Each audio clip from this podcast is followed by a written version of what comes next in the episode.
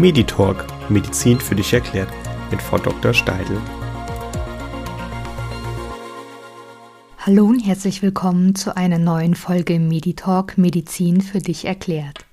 Mein Name ist Dr. Elvira Steidl und ich bin Fachärztin für Neurologie in meiner Praxis in Bad Homburg. Heute beschäftigen wir uns mit dem Thema Warum zittern meine Hände?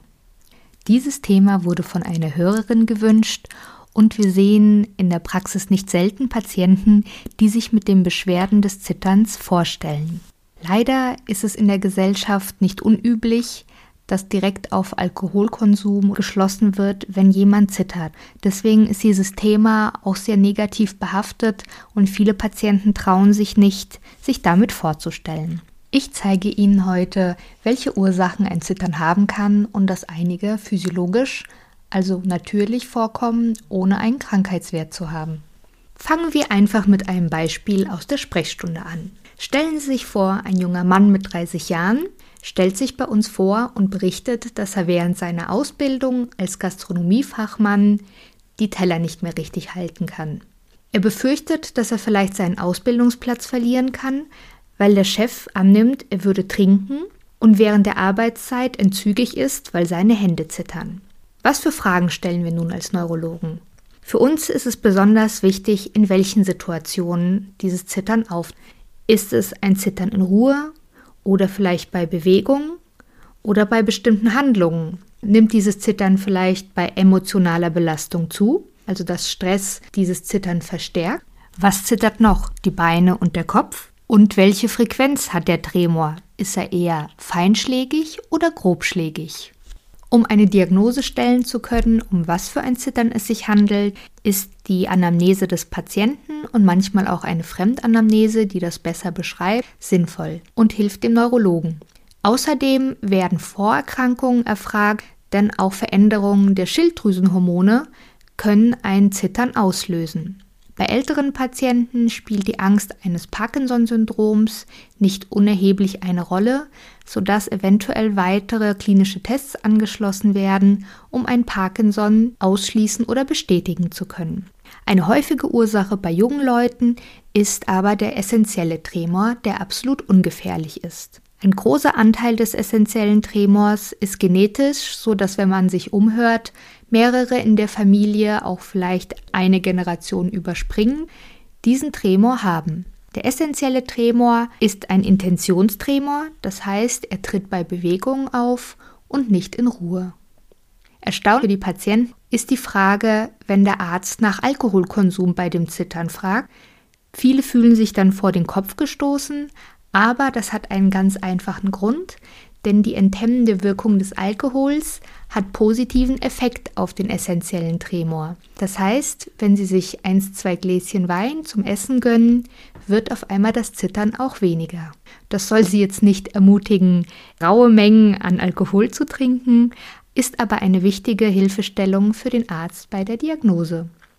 Vielleicht rät Ihnen auch Ihr Neurologe zur Differentialdiagnose einfach mal eins, zwei Gläschen Wein zum Abendessen zu trinken und zu beobachten, was mit dem Zittern passiert. Bei bestimmten Auffälligkeiten in der klinischen Untersuchung kann es auch dazu kommen, dass Ihr Neurologe Sie zu einem MRT überweist, um das Kleinhirn oder den Hirnstamm näher betrachten zu können. Weitere Ursachen für ein Zittern können Medikamente sein, seltene Erkrankungen, die auch genetischer Natur sind, oder auch zum Beispiel ein psychogener Tremor, der unwillkürlich durch die Psyche angesteuert wird. Kommen wir nun zu unserem jungen Mann in der Ausbildung zurück. In der Diagnostik haben wir keine Medikamente in der Vorgeschichte, die diese Beschwerden auslösen könnten. Er nimmt keine Drogen und trinkt nur gelegentlich Alkohol, hat aber leider nicht beobachtet, ob es besser wird. Wir haben eine Laboranalyse gemacht und die Schilddrüsenwerte sowie Leber, Nieren und auch Kupfer sind unauffällig, sodass wir keinen Anhalt für andere Erkrankungen haben. Aufgrund der hohen Frequenz des Zitterns und die Beschreibung, dass das Zittern beim Halten und bei Bewegungen auftritt und in Ruhe nicht sichtbar ist, dass manchmal auch die oberen Extremitäten und der Kopf mit beteiligt sind, lässt uns die Diagnose eines essentiellen Tremors stellen. Der essentielle Tremor wird auch familiärer Tremor genannt und auf Nachfrage des jungen Mannes sagt er, dass die Tante und die Großmutter ebenfalls gezittert hätten. Was können wir ihm jetzt anbieten? Bei dem essentiellen Tremor haben wir zwei Behandlungsoptionen. Das wäre einmal ein Medikament aus der Kardiologie, das Propranolol, was den Herzschlag und den Blutdruck auch ein bisschen drosselt und sich positiv auf das Zittern auswirkt.